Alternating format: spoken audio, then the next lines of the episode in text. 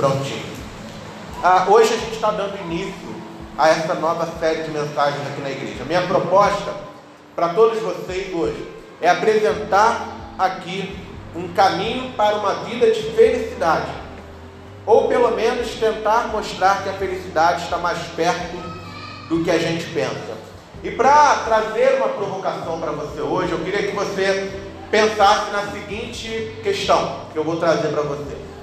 Uma pergunta simples que você vai pensar na sua mente se a resposta é sim ou não, ok? E aí no final a gente volta nessa pergunta. A pergunta é: por favor, guarde, não responda, guarde na sua mente. Não, responda para si mesmo, né? Você é feliz? Sim ou não? Pensa aí. Você é feliz? Sim ou não? Pensa, depois a gente volta nisso. Ah, como já dizia o filósofo na antiguidade, como já dizia um filósofo chamado Aristóteles, todo ser humano deseja ser feliz. Né? E aí a gente poderia fazer aqui uma outra pergunta e aí a gente responder. Quem quer ser triste? Ninguém vai falar que quer ser triste. Quem aqui trabalha a vida toda, faz tudo para ficar, é, para não ser feliz? Na verdade, de fato, é, Aristóteles consegue compreender que o ser humano deseja encontrar essa felicidade. Né? Então, se eu perguntar quem quer ser feliz aqui, todo mundo vai levantar a mão. Ninguém vai chegar e falar: Não, não, não quero ser feliz, não. Ah, eu quero ter uma vida de sofrimento, eu quero ter uma vida só de dor, eu quero que todo mundo me maltrate o tempo todo. Até gente gosta de ser maltratado faz isso pela felicidade. Ah, Aristóteles defende, por exemplo, que a felicidade dois, em dois aspectos. O primeiro é que a felicidade seria o maior bem desejado pelo ser humano, maior bem desejado pelos homens. E segundo, o fim das ações humanas, ou seja, não apenas o ser humano deseja ser feliz, como tudo que ele faz tem a ver com a sua busca pela felicidade. Aristóteles consegue compreender isso de uma forma boa, interessante. Ele realmente faz a leitura e compreende que o ser humano, tudo que ele faz tem a ver com essa busca pela felicidade. Todos querem ser felizes e aí colocam em prática é, as coisas, as atitudes que elas tomam visam a felicidade em si. Né? Então, Aristóteles é, coloca isso, que todo ser humano, tudo que o ser humano faz, visa o encontro da felicidade. E ele realmente acerta, porque se a gente olhar para a nossa vida, para o mundo ao redor, as pessoas estão o tempo todo correndo atrás da felicidade. Trabalha porque quer ter dinheiro, porque de repente o dinheiro ali ajuda no processo de felicidade. Casa porque acha que o casamento vai fazer feliz. É, enfim, é, investe em várias coisas para encontrar alguma satisfação, alguma felicidade. Ele de fato acerta quando ele fala da, da busca humana por felicidade. Mas o mesmo Aristóteles, ele sente dificuldade, ele encontra dificuldade quando busca definir o que é a felicidade. Ele sente dificuldade quando ele tenta definir dificuldade.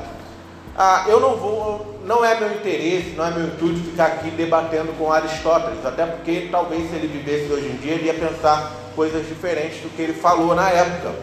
Mas eu queria trazer uma proposta, tendo em vista essas questões.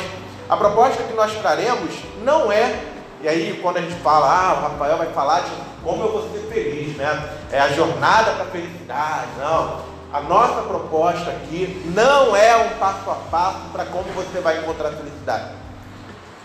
Não é faz isso, faz isso, faz aquilo, que aí você vai encontrar felicidade. É, é, talvez seja mais fácil de ser encontrado em algum livro de autoajuda. Né? Ali você tem seis passos para uma vida feliz, sete princípios para a felicidade plena.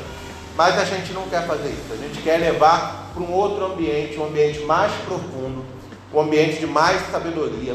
Né? Não uma coisa para enganar você, mas para apresentar a você uma outra vertente das coisas dessa vida que ninguém fala para gente, que ninguém coloca para gente. Todo mundo deixa a gente nascer, crescer, achando que o objetivo da vida é encontrar felicidade e a gente cai que nem patinho nessa história. Então hoje eu pretendo te dizer isso, trazer isso para nós. Que a finalidade da nossa vida, e Aristóteles, embora ele faça a leitura disso corretamente, a, a, o sentido da nossa vida não é encontrar a felicidade. A gente não vive para ser feliz. A gente não precisa dedicar toda a nossa vida para encontrar coisas que nos façam sentir feliz. Eu quero apresentar hoje ah, não um caminho para a felicidade, mas eu quero apresentar a felicidade como um caminho. Tem uma diferença, né?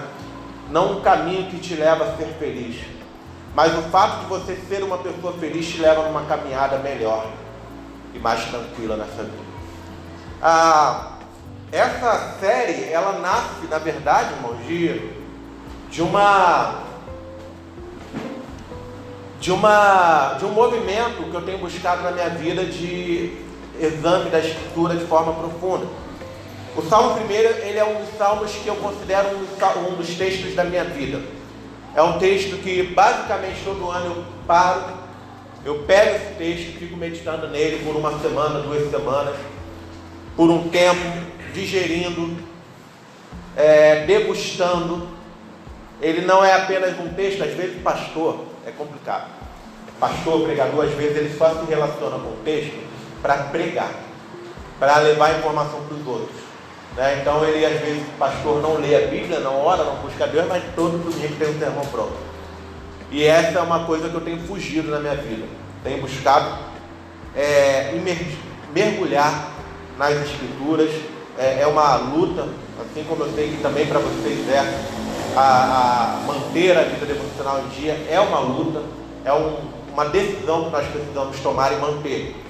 Mas esse, é, é, são reflexões que Deus tem colocado no meu coração, de forma que eu tenho visto como são coisas profundas e verdadeiras que o Senhor quer trabalhar comigo e, consequentemente, com a igreja.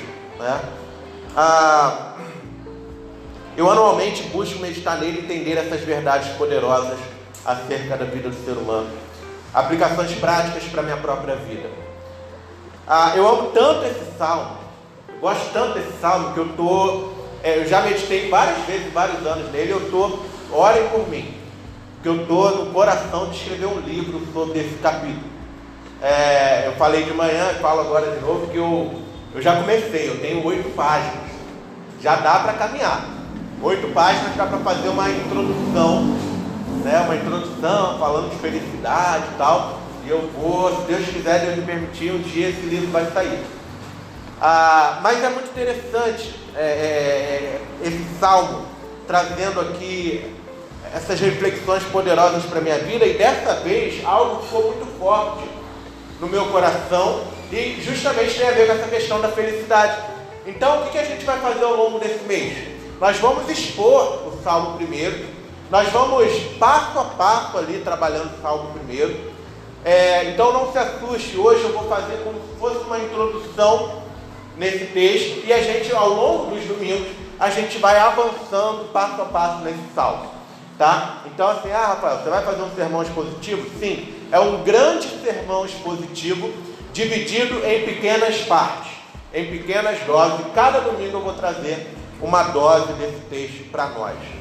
Ah, falando sobre o Salmo primeiro que a gente leu, ele é, ele não tem autoria identificada, não dá para saber quem escreveu esse salmo. Não se sabe exatamente qual foi a pessoa, porque a gente tem identificado. Ah, é Davi, ah, é Asaf, ah, os filhos de Coré, ah, não sei quem, mas esse texto não traz definição de quem escreveu e nem de quando ele foi escrito. Não dá para, por exemplo, vocês já viram quando a gente às vezes prega um salmo, aí fala, não, porque esse salmo aqui foi escrito quando Davi estava sendo perseguido pelos filisteus e não sei o quê, e aí o gigante, e aí Davi pecou e se escondeu e tal, aquela coisa Quando A gente tem uma história por trás do salmo que torna tudo mais interessante. O salmo primeiro, ele não tem essa história. É, não que ah, não exista, mas não, não é conhecida, não é determinada. Não dá para falar a pessoa quando ela escreveu o que, que ela estava sentindo, o que, que ela estava passando. ao diferente de vários outros salmos que a gente encontra na palavra. Mas, graças ao seu poder de síntese e sabedoria, esse salmo foi colocado como a abertura de todo o livro de Salmos. Para a gente entender, os salmos são uma coletânea de canções, poemas que foram agrupadas e formaram esse grande livro. São, se eu não me engano, cinco livros que tem dentro do livro de Salmos. E o Salmo primeiro foi escolhido para ser aquele que abriria todo o saltério, todo o livro de Salmos. Por quê? Porque se você reparar bem, o Salmo primeiro ele vai sintetizar todos os salmos. Porque o Salmo primeiro vai trazer essa divisão entre justos e ímpios, entre aqueles que estão com Deus e aqueles que estão contra Deus. Né? E você vai andando ao longo dos salmos, você vai percebendo que de fato existe uma separação onde Deus vai tratar aqueles que são justos de um jeito e aqueles que são ímpios de outro jeito. A gente vai ver ao longo desse, do livro de Salmos que, por exemplo, o Salmo 37 vai falar da prosperidade dos ímpios. Né? Você pensa bem, quando você olha o Salmo 37, a gente lembra do Salmo 37, 4 e 5. Fala, agrada-te do Senhor e Ele satisfará os desejos do seu coração. Confia o seu caminho ao Senhor, é, entrega o seu caminho ao Senhor, confia nele, o mais Ele fará. Na verdade, a gente lembra desses dois versículos que são mais famosos do Salmo 37. Só que o Salmo 37 está tratando de uma pessoa que está muito incomodada porque ele conseguiu ver que no mundo as pessoas ímpias, as pessoas que não eram justas, que não amavam a Deus, que não andavam no caminho do Senhor, estavam sendo muito abençoadas, estavam recebendo muitas bênçãos, e de fato, pessoas ímpias muitas vezes recebem mais bênçãos até mesmo do que cristãos, do que pessoas que, com, é, que seguem o Evangelho, por exemplo. É, então era um dilema que muitas vezes hoje a gente tem. Poxa, eu sou crente, eu estou lutando, eu estou batalhando, mas olha, eu estou sendo fiel, mas a minha vida tem sido sempre muita dificuldade, tem sempre muita dor, muito sofrimento. Mas é aquela pessoa lá não ama a Deus, não faz nada e, pô, ganhou carro, é, está dando certo no trabalho, e não sei o que, aquela pessoa é feliz e eu não sou. Então, os Salmos, os Salmos vai ter esse dilema ao longo. Ah, ah, por exemplo, você vai ver no livro de Salmos, o, o, justo, o, aquele que ama a Deus, é, é, reclamando porque os ímpios estão perseguindo ele, está passando por dificuldades devido a, a coisas que estão falando mal dele. Né? É também um momento de lamento. O salmista reconhece ali que o Senhor, é, no Senhor ele pode confiar. Então, o Salmo primeiro vai trazer toda essa síntese e vai colocar: olha, tem dois grupos de pessoas, aqueles que são justos, aqueles que são ímpios. Pode passar qualquer coisa, mas no fim das contas, no fim das contas, o, o, justo terá o seu caminho aprovado pelo Senhor, ao passo de que o ímpio terá o seu caminho reprovado sofrerá a condenação. Então, Salmo 1, você traz um grande resumo do livro de Salmos. Ah, e aí a gente vai caminhar dentro desse texto é, é, que, que de fato fala dessas diferenças. Salmo 1 ele, ele, ele, ele direciona a gente para os salmos, tal é a importância dele, mas é também ele tem uma importância particular, que o próprio seis versículos que compõem esse salmo são extremamente, é, é, é uma, uma dosagem de sabedoria muito alta, muito forte, muito profunda. Ao passo que, por exemplo, hoje nós vamos focar apenas no primeiro versículo. E a gente vai ver como é interessante esse primeiro versículo, e olha, a gente não vai nem pegar o versículo todo, a gente vai só a primeira partezinha. Ah, no versículo primeiro fala o seguinte: Como é feliz aquele que não segue o conselho dos ímpios, não imita a conduta dos pecadores, nem se assenta na roda dos zombadores. Esse é o versículo 1. Mas como a gente hoje vai começar a tratar esse assunto, eu vou chamar a atenção para você, a sua atenção, só para aquela primeira parte. Como é feliz. Como é feliz. Como são felizes as pessoas. Aí que ele fala que não, não, não. É, é, a gente vai ficar nessa primeira parte hoje. Essa expressão que a gente vê no início do versículo, como é feliz, ela é uma expressão muito profunda. Não parece, de fato, a NBI, quando ela traz esse termo, ele coloca a. Ele, ele simplifica o conteúdo. Porque o que está em jogo aqui não é simplesmente uma questão de ser feliz. Né? A, a gente tem um vício tão grande em achar que a felicidade é decorrente das ações que nós tomamos, que a gente muitas vezes inverte esse negócio do texto. Mas o texto está colocando aqui que é, é uma característica da pessoa feliz é que ela diz não, e no segundo versículo que ela tem prazer na lei do Senhor. E a gente, como a nossa mentalidade é influenciada por esse mundo, a gente acredita, a gente lê esse texto falar, então para ser feliz, eu tenho que dizer não, não, não, e eu tenho que ler a Bíblia e meditar nela. Né? Então, não é isso. Né? A gente não está falando aqui que você tem que fazer algumas coisas, se você fizer essas coisas, você vai ser feliz. Ah, o termo que traz aqui, como que é traduzido como feliz na nova versão interna, internacional, você que talvez seja mais antigo de igreja vai lembrar de uma outra palavra que era colocada usualmente, o termo bem-aventurado. Bem-aventurado é o homem que não anda no conselho, segundo o conselho dos ímpios. E esse bem-aventurado, por si só, ele já é uma, uma, uma, uma perspectiva de sabedoria muito profunda, muito intensa, porque quando a gente fala de bem-aventurado, nós não estamos falando simplesmente de alguém que é feliz, estamos falando no sentido verdadeiro do termo que indica algo que é mais do que feliz. O bem-aventurado, imagina só o momento mais feliz da sua vida, de maior euforia, sei lá, quando algo muito grande aconteceu na sua vida. O, o, a bem-aventurança, você ser, bem, ser bem-aventurado, é mais do que o maior momento de felicidade que você já teve na sua história. Porque a bem-aventurança não é apenas um momento de euforia ou de felicidade dado aquilo que você conquistou em algum momento da sua vida. A bem-aventurança é uma disposição de vida, é constante. Bem-aventurado é uma característica de uma pessoa. Uma pessoa é bem-aventurada. Ela é bem-aventurada, não ela não está. A gente, na nossa linguagem hoje aqui do mundo, a gente fala muito disso, né? Não, pô, estou feliz, agora eu estou triste, estou alegre, agora não estou mais. Mas o bem-aventurado, ele é mais feliz ainda que todas as coisas estejam ruins na vida dele. Esse é o bem-aventurado. Então, a gente está vendo aqui uma questão de identificação. Né? É, enfim, esse termo, em alguns momentos, ele vai ser utilizado para se referir, por exemplo, a santos de Deus.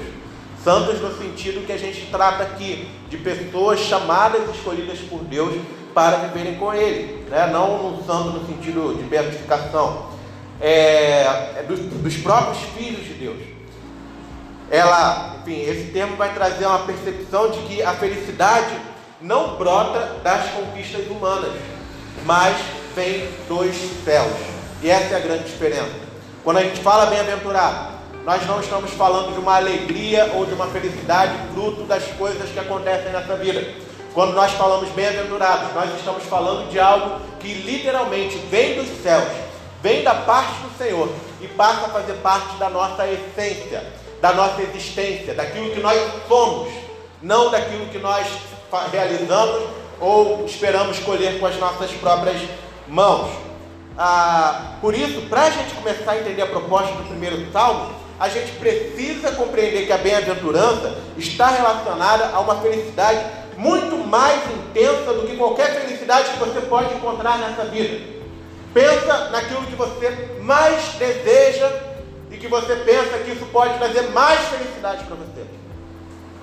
Bem-aventurado é mais que porque é algo que você se torna. Ah, o termo bem-aventurado, por exemplo, vai ser utilizado por Jesus principalmente no texto de Mateus, capítulo 5. Lembra? Bem-aventurado são os que choram, bem-aventurados mansos, bem-aventurados humildes, bem-aventurados perseguidos. E Jesus não está de bobeira, porque se você parar para pensar e olhar aquele texto, você vai me perguntar assim: poxa, mas Jesus está falando que se eu for humilhado é que eu vou ser feliz, eu tenho que ser humilhado para ser feliz, ah, eu tenho que ser perseguido para ser feliz. De fato, na verdade, Jesus está invertendo a pirâmide, porque nesse mundo, o que, que a gente diria? Felizes são aqueles que têm dinheiro, felizes são aqueles que têm o casamento dos sonhos, felizes são aqueles que têm o carro do ano, felizes são aqueles que investiram na bolsa e ganharam um dinheirão, Felizes são aqueles que ganharam na Mega Sena, felizes são aqueles que estão no poder. Essa é a mentalidade desse mundo. Né? Tem um filme, eu gosto sempre de citar, porque eu gosto do filme. É, o nome do filme é A Procura da Felicidade, com Will Smith. Né? Vocês vão lembrar que, bom, é um filme antigo, então não tem essa de spoiler, né? A gente pode falar o final, se você não viu, lamento. Mas no final do filme, ele consegue ser contratado pela grande empresa que ele. Cara, quem viu o filme lembra que ele passa pelas piores situações. Ele chega a dormir com o filho dele num banheiro público imundo, com o pé na porta, com medo que alguém de repente entre ali e leve o filho dele. A mulher se separa dele, porque ele não tem dinheiro e tal, por aí vai. E aí no final do filme, ele depois de ralar muito, ele finalmente consegue aquele emprego. E aí ele está no meio da multidão e, e, a cena vai sumindo, vai saindo assim, ele lá no meio andando com aquela cara de choro que o Will Smith sabe fazer muito bem, que eu me amarro, bem, sempre que eu vejo ele querendo chorar, me dá vontade de chorar também. E ele lá, e a narração fala no final, olha senhores, isso, esse, esse momento é o que eu chamo de felicidade. Bonito, legal, mas é impregnado de uma perspectiva é, secular, como se a felicidade fosse fruto de um momento que você recebe na vida. Ah, você, por exemplo, pesquisar, você vai ver depois que a vida do Chris Gardner, que é o cara que ele representa ali, não foi lá essas maravilhas depois daquilo. Não foi feliz, de fato. E a gente vai ver isso em muitas situações. Inclusive, pensa, por exemplo, na sua história, quando você fez algo na sua vida que você tinha certeza que aquilo te faria feliz e depois virou um pesadelo na sua vida. Né? É, é isso. Você entende a felicidade como algo a ser conquistado, você vai ter muito problema na sua vida, ok? É, hum, esse termo, ele parece bem-aventurado, ele aparece para se referir ao tipo de felicidade que vem apenas e exclusivamente de Deus. Pensa, olha Rafael, como uma pessoa pode ser feliz sendo achincalhado, perseguido? Como uma pessoa pode ser feliz sendo pobre? Como uma pessoa pode ser feliz tendo que sujeitar outras pessoas? E ele vai apresentar justamente o fato de que essa felicidade, diferente das noções de felicidade dessa vida, essa felicidade ela nos é dada por Deus. Ela nos é oferecida por Deus. Por isso, irmãos e irmãs, a felicidade não é algo que você possa encontrar, a não ser que Deus te encontre e coloque essa felicidade no seu coração. Tinha um corinho antigo do grupo Logos, se eu não me engano. Quem conhece o grupo Logos? Quem é velho de igreja que nem eu aqui? Poucas pessoas, né? Aí. Ah, não, agora não foi melhorando. Grupo Logos, eu era criança, cara. Eu vou denunciar aqui minha idade. Meu pai tinha uma vitrola. da época do disco de vinil. E eu ouvia disco de vinil, né? Então vocês já sabem que o negócio aqui é complicado. E eu lembro que ele tinha o disco do lá eu botava aquele disco. Ah, primeira vez na minha vida que eu tive alguma sensação assim de divino, né? De eu perceber assim, nossa, existe alguma coisa, senti meu coração meio assim, caraca, esse negócio. Aí eu gostava daquela música, aquelas músicas do grupo, do grupo Logos e do Vencedores por Cristo. É, mas tinha uma que eu demorei para entender, eu acho que eu só fui entender ela quando eu, fui, quando eu fiquei mais velho. Tem uma música que ele fala assim, é, é normalmente as, as músicas desse conjunto, eram evangelistas, né? Então, é, tem uma música, por exemplo, que fala assim: você pode ter casa repleta de amigos, paredes de piso coberto de bem, ter o carro do último tipo e andar conforme der na cabeça. E aí no final, mas nunca terá a paz que reside lá dentro, que não se encontra para poder comprar, porque essa paz só tem a pessoa que se encontra com Cristo. E de fato, é, é, é verdade. E aí tem a outra música, que essa sim eu tinha dificuldade para lembrar, era para entender é, numa das músicas era assim, olha, só em Jesus a paz real eu podia encontrar. Alguém conhece ela? O seu amor pude experimentar. É linda, linda canção. Mas tinha uma parte da segunda estrofe que falava assim: Posso ver, você não é feliz. Vou dizer, você não pode ser feliz.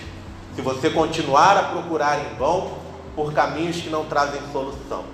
E aí ele fala, só em Jesus. E eu ficava assim, poxa, mas é muito ruim falar isso uma pessoa, né? Você não pode ser feliz. Você não é feliz. Mas ele tinha razão, né? Porque se uma pessoa não está em Cristo, ela não pode de fato ser feliz. Ela não pode experimentar essa felicidade plena, abundante porque ela não está em Cristo. O que a gente acha que é felicidade, muitas vezes a gente se confunde, é o que nós chamamos de euforia. Você vê o seu time sendo campeão, você se sente, tem a galera aí do Flamengo, se sente feliz, pô, meu time foi campeão, mas é uma euforia, né? No outro dia, você tem seus problemas para lidar, seus problemas para lidar, e você rapidinho esquece que o time foi campeão, a não ser quando você quer zoar os outros, aí você lembra. Mas, de fato, é, é, pensa no seu casamento, por exemplo, no dia do casamento, aquela euforia, aquela coisa maravilhosa, e você é, é, começa, ai meu Deus, ai, minha vida daqui para frente vai ser um mar de rosa, vai ser maravilhoso, porque eu casei, eu encontrei a felicidade, eu casei, depois a gente sabe como é que é.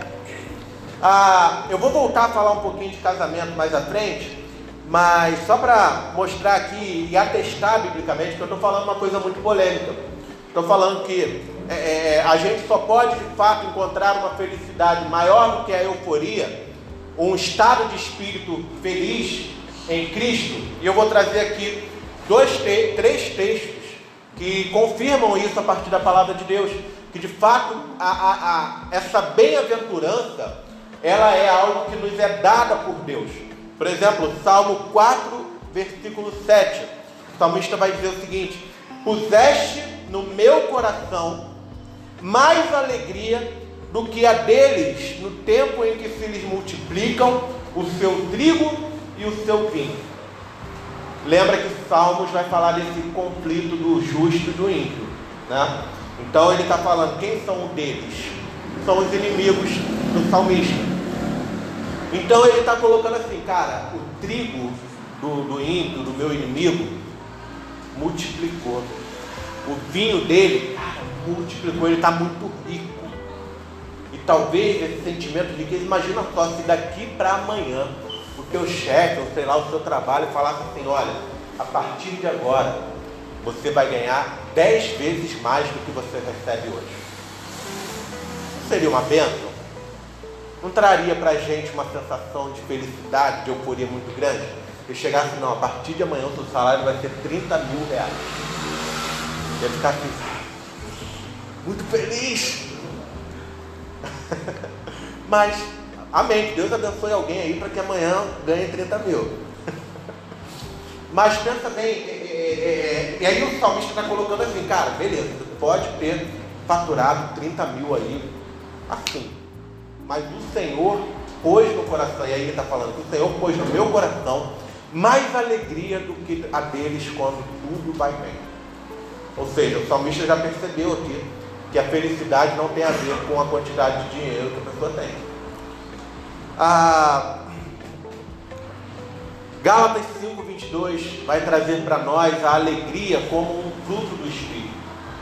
Mas o fruto do Espírito é amor, alegria, paz, longanimidade, benignidade, bondade fidelidade. Amor, alegria, paz.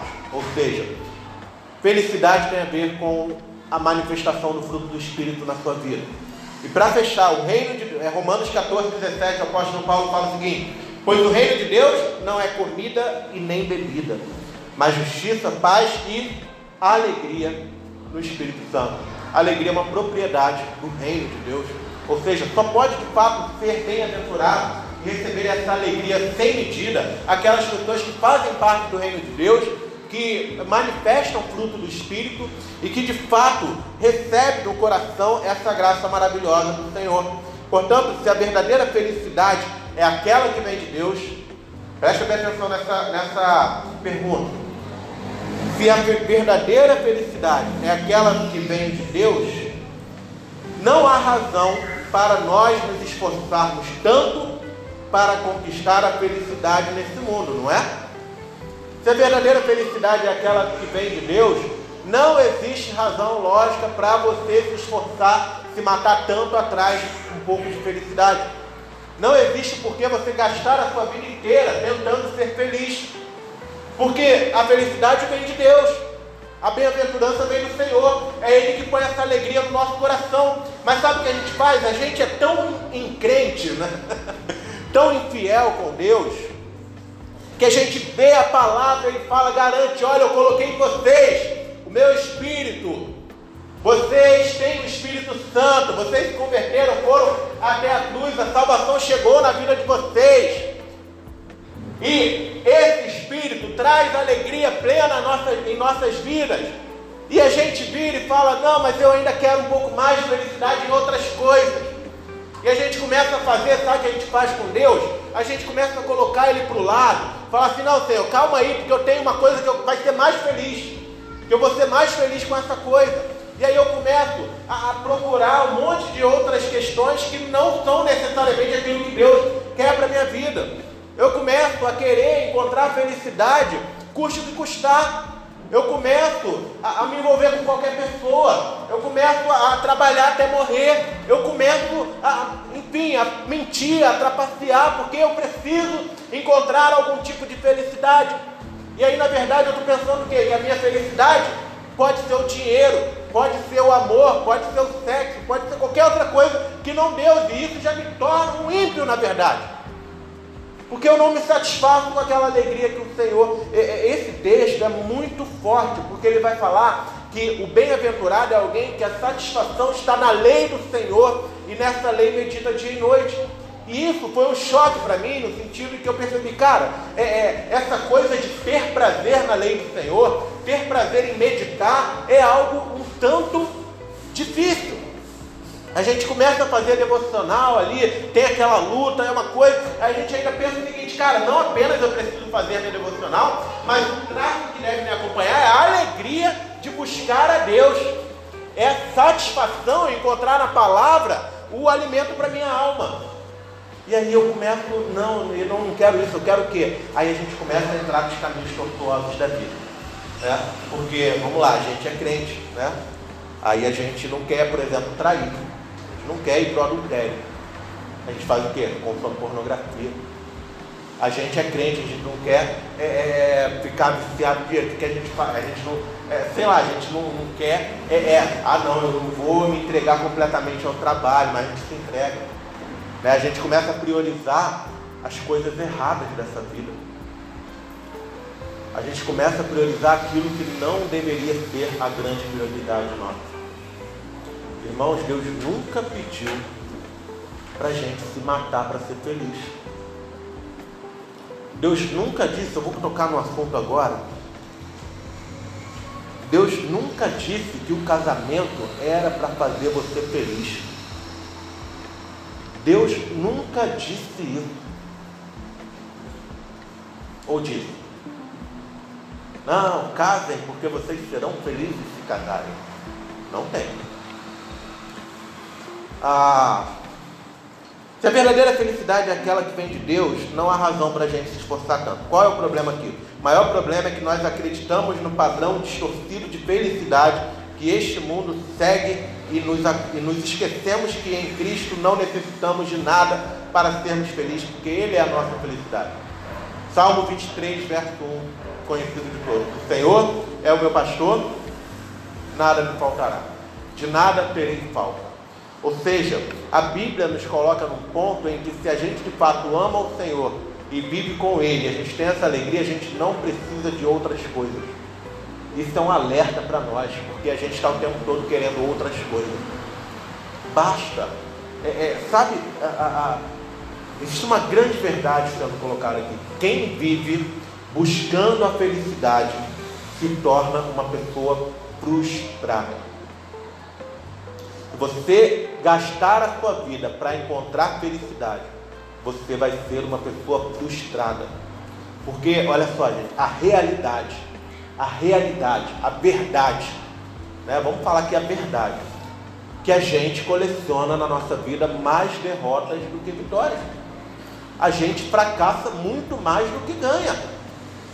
A gente perde muito mais né? A gente fracassa muito mais do que tem sucesso e a gente perde muito mais do que ganha. Essa é a verdade. Pensa no quanto você já perdeu nessa vida. Isso é para te colocar em desespero? De modo nenhum. Mas é para você pensar o seguinte, que a felicidade não tem a ver com você perder ou ganhar. Você pode ser extremamente feliz, mesmo sofrendo todas as derrotas dessa vida. Então você vai deixar que as circunstâncias determinem a sua paz, a sua alegria, a sua felicidade? Você não pode fazer isso. Precisa de um outro caminho. Nós não podemos, irmãos e irmãs, não podemos deixar que as circunstâncias determinem o nosso estado de espírito. Tanto é que o apóstolo o, o, o Tiago, o escritor do livro de Tiago, ele coloca: está alguém alegre, cante louvores, está alguém, cante louvores, né? está alguém doente, ora. Paulo e Silas, quando estavam na prisão, amarrados num tronco cheio de fezes em volta deles, num cubículo fechado, o que, que eles fizeram até altas horas da noite? louvaram ao Senhor. Vocês acham que Paulo e Silas, naquele momento de prisão, eles estavam felizes no sentido cultural que a gente tem aqui? Se fosse eu que estivesse lá, eu ia falar assim, cara, eu estou aqui preso, cheio de cocô aqui embaixo. Porque os caras faziam as necessidades ali, não tinha para onde fazer.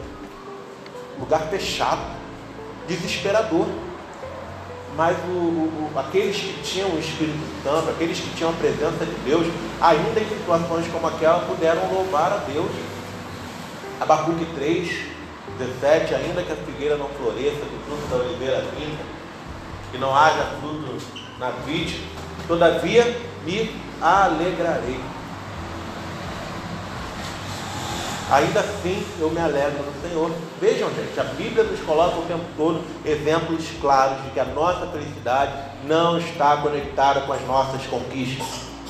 E se eu e você sairmos desse princípio bíblico e começarmos a fundamentar a nossa alegria, a nossa paz, a nossa felicidade, as nossas conquistas, a gente vai sofrer cada vez mais. Tem muito crente infeliz. Tem muito crente infeliz porque está deixando de viver a felicidade que recebeu do próprio Deus para buscar a felicidade desse mundo. Eu tenho percebido isso. Ah, eu, eu, na vida a gente coleciona então mais fracassos do que vitórias e por isso a busca desenfreada pela felicidade nos tornará pessoas altamente frustradas. Gostaria de trazer um exemplo disso e agora eu vou me demorar um pouquinho falando do casamento. Na nossa realidade atual, quando duas pessoas se casam, é muito comum que se diga que o casal encontrou a felicidade. Né? Coisa linda, tal, naquele momento de celebração, as pessoas estão alegres e acreditam que viverão os felizes para sempre. Tem até a, a, uma musiquinha que eu acho bonitinha, cara, uma música que eu acho legal, não sei o nome da cantora, é, mas aquela. Lembra aquele tempo, amor? Quando a gente começou, foi ali que começou, minha felicidade. Lembra dessa música? Conhece? Eu, você, eu só, eu, nananana. enfim, uma musiquinha bonitinha, acho ela engraçadinha e tal, mas a, a, a, o ponto ali final que fala o seguinte: olha, hoje eu agradeço ao céu estar com você, não sei o que e tal, mas o ponto é que ela coloca: foi ali que começou a minha felicidade. E ela, a, a letra dessa música vai estabelecer a felicidade como o momento em que ela se juntou àquele amor da vida dela e uau, felizes para sempre. E como a gente é tão profundamente contaminado com isso, a gente olha, por exemplo, os nossos contos de fadas, que desde pequeno a gente é, aprende que o felizes para sempre é quando a princesa e o príncipe dão aquele beijo e a história acaba e viveram felizes para sempre. Então a gente criou uma ilusão de que o casamento, é, por exemplo, você faz um curso de noivos, normalmente você pergunta para as pessoas assim, ah, para que, você está casando? As pessoas, ah, para ser feliz. Só que em nenhum momento, eu falei no início, retorno agora, em nenhum momento você vê Deus falando, e Deus é o autor do casamento, tá gente? Quem criou o casamento não foi o Estado, foi Deus, não foram os homens, foi o Senhor. Em nenhum momento Deus vai falar que o casamento é para a gente ser feliz.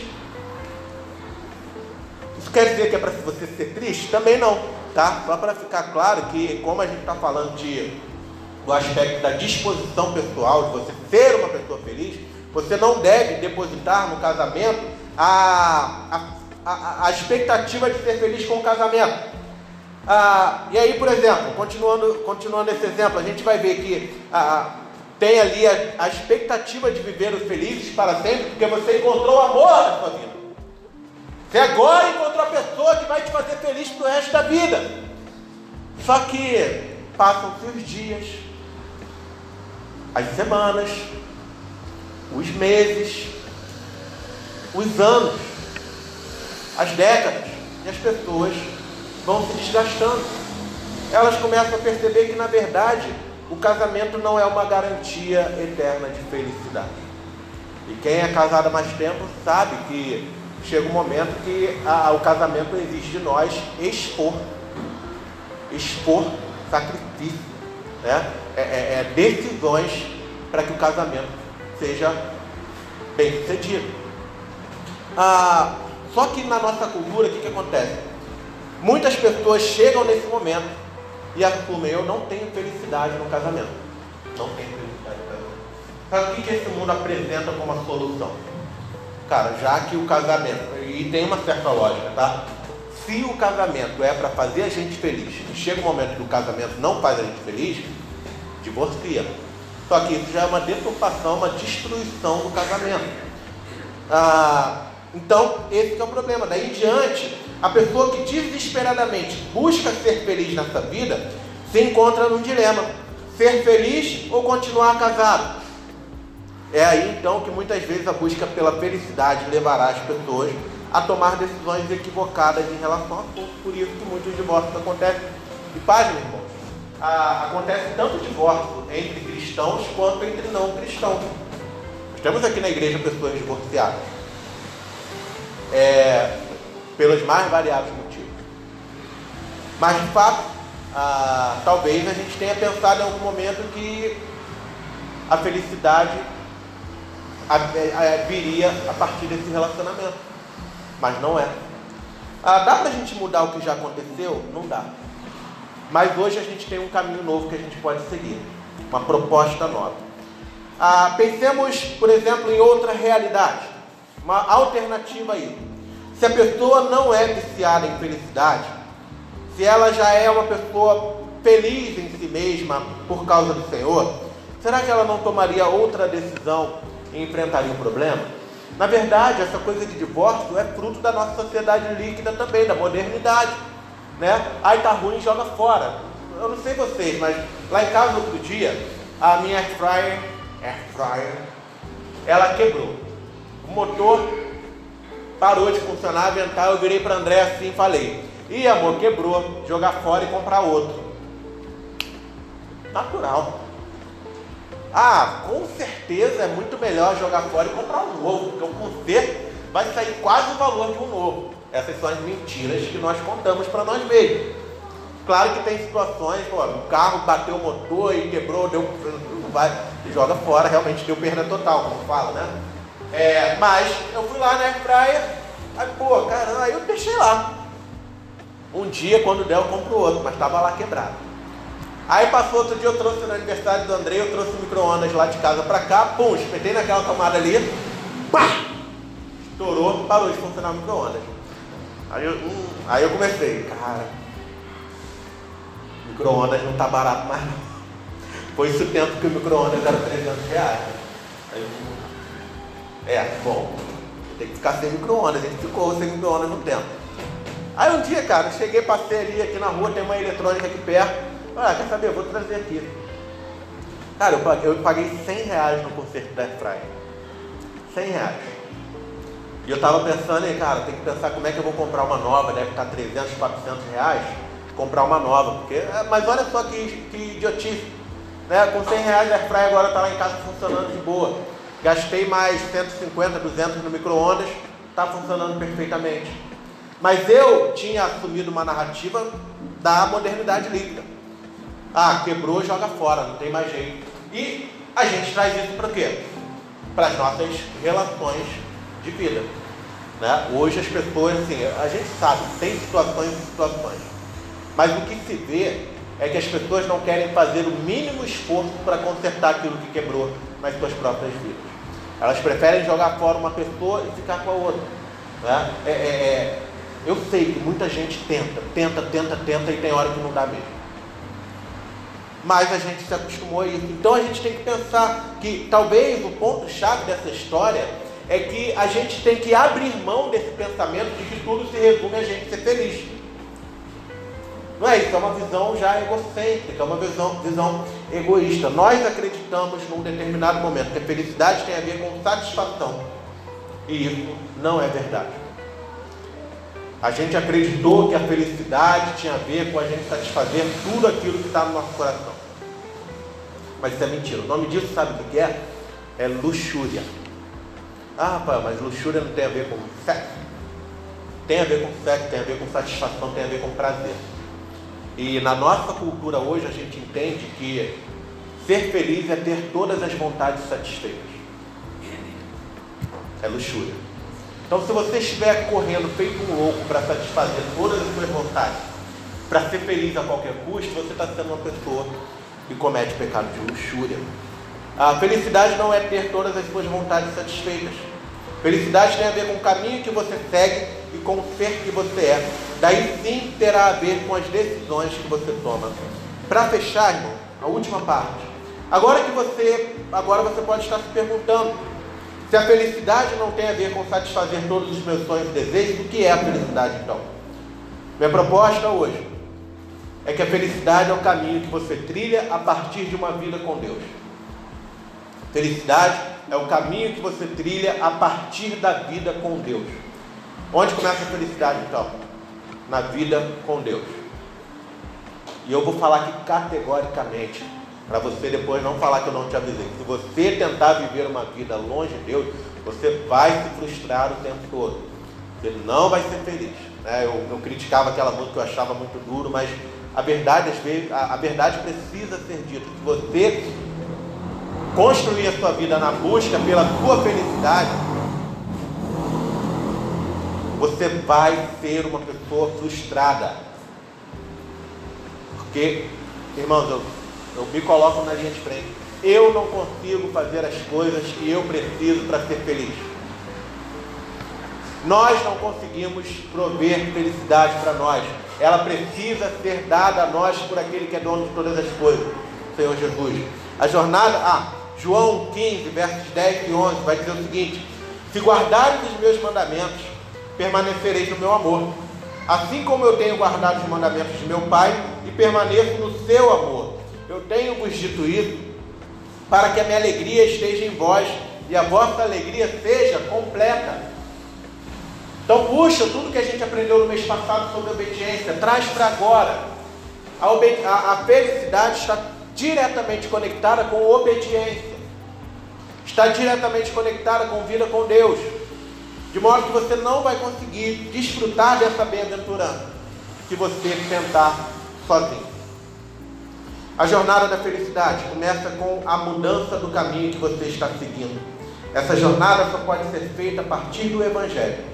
O Evangelho é a correção da nossa percepção sobre felicidade. Ah, quando a gente fala do Evangelho, a gente lembra de quem? Jesus Cristo. E Jesus Cristo, ele, quando a gente olha, é impressionante. Quando a gente olha para Jesus, a gente vê alguém que é Deus. Né? É, antes de tudo ser criado, como a gente cantou aqui, inclusive, no princípio, era aquele que a palavra estava com Deus e era Deus. Por meio dele, Deus fez todas as coisas. A música estava falando de Jesus. Colossenses. Ah, a gente tem um Cristo, dono de todas as coisas, plenamente feliz, plenamente feliz na comunidade trinitária. Pai, Filho e Espírito Santo viviam na eternidade maravilhosa. Eles não precisavam de nada. Eles estavam plenamente satisfeitos em si. Mas, por amor, Deus criou todas as coisas. E já nesse plano de criação, certamente envolvido estava o plano da redenção. E constava que Jesus era aquele que tinha tudo, abriu mão de tudo, para nascer nessa terra como um homem e morrer numa cruz na mais alta humilhação. Olha, olha que coisa impressionante. A, a, a, Jesus corrige a nossa noção de felicidade. Porque Jesus ele tinha suas vontades. Por exemplo, no jardim de Getsemane, Jesus fala: Pai, se possível, aparta de mim esse cálice, sem que eu precise bebê-lo. Contudo, seja feita a sua vontade. E o que Jesus fez naquela cruz, meus irmãos e minhas irmãs, é o que pode nos possibilitar hoje ter uma vida bem-aventurada. Jesus experimentou as piores amarguras dessa vida, para que você e eu pudéssemos ser pessoas bem-aventurados. Para que nós não precisássemos nos entregar às buscas desenfreadas por felicidade nesse mundo. Para que a gente tivesse paz. Paz para viver da melhor forma possível. Se a gente não precisar correr atrás de felicidade, a gente vive melhor. A gente se frustra menos. Lembra que o próprio Jesus fala: busquem, pois, em primeiro lugar, o reino de Deus, todas as outras coisas serão acrescentadas. Isso é o mais importante. Então, mais uma vez eu falo, cara, não se mate para conquistar os seus objetivos. Não perca coisas valiosas na sua vida por causa de desejos egoístas. Para você refletir, ou melhor, para nós refletirmos, a pergunta que eu fiz no início, considerando tudo isso que a gente falou até agora, você é feliz? Eu espero que agora você responda com base não num conceito mundano de felicidade, num conceito secularizado de felicidade, mas num conceito bíblico. De fato você é feliz, ou seja, você vive uma vida com Deus, e essa vida com Deus afeta as suas decisões, a sua história, você se considera uma pessoa realmente feliz? Então, eu não quero que hoje você saia daqui, não, então agora eu sou feliz. Ah, então agora está tudo resolvido, eu sou feliz. Não. A melhor coisa que a gente pode fazer é assumir a verdade. Talvez você não seja uma pessoa feliz. Talvez você não tenha felicidade na sua vida nesse momento. Talvez você esteja profundamente entristecido sofrendo das mais duras adversidades. E não tem problema você chegar e falar: Senhor, eu não estou bem. Senhor, eu não estou me sentindo feliz. Porque esse é o caminho certo, gente. Sabe o que seria errado? Falar, ah, eu não estou feliz, então vou fazer coisas para ser feliz. Mas quando a gente tem um Deus que nos amou de tal forma, mandar seu Filho unigênito para morrer numa cruz por nós, nós podemos chegar a esse Deus e falar: Senhor, eu não me sinto feliz, eu estou triste, minha vida é isso, Senhor. E você chegar para esse Deus e pedir: Me dá alegria, Pai. Me dá alegria. Pedir ao Senhor que faça isso. Se você não se considera uma pessoa feliz, faça uma análise sobre quais são as causas da sua ausência de felicidade hoje. Eu te garanto que as razões que você encontrar para justificar a ausência de felicidade, elas são baseadas no conceito, no conceito secularizado de felicidade como conquista e não como ser. Então, por isso é mais importante ainda que você chegue para Deus e fale: Senhor, é isso. Eu não me sinto feliz porque isso, isso e isso. E aí você pede para Deus trabalhar no seu coração. Você pode ser feliz com Cristo Jesus a ponto de não precisar de mais nada dessa vida. Você pode ser a pessoa que vai dizer: sou feliz com Jesus. Ainda que tudo me falte, eu sou feliz com Jesus. Amém? Eu vou te dar um tempo para você orar agora. Nós vamos partir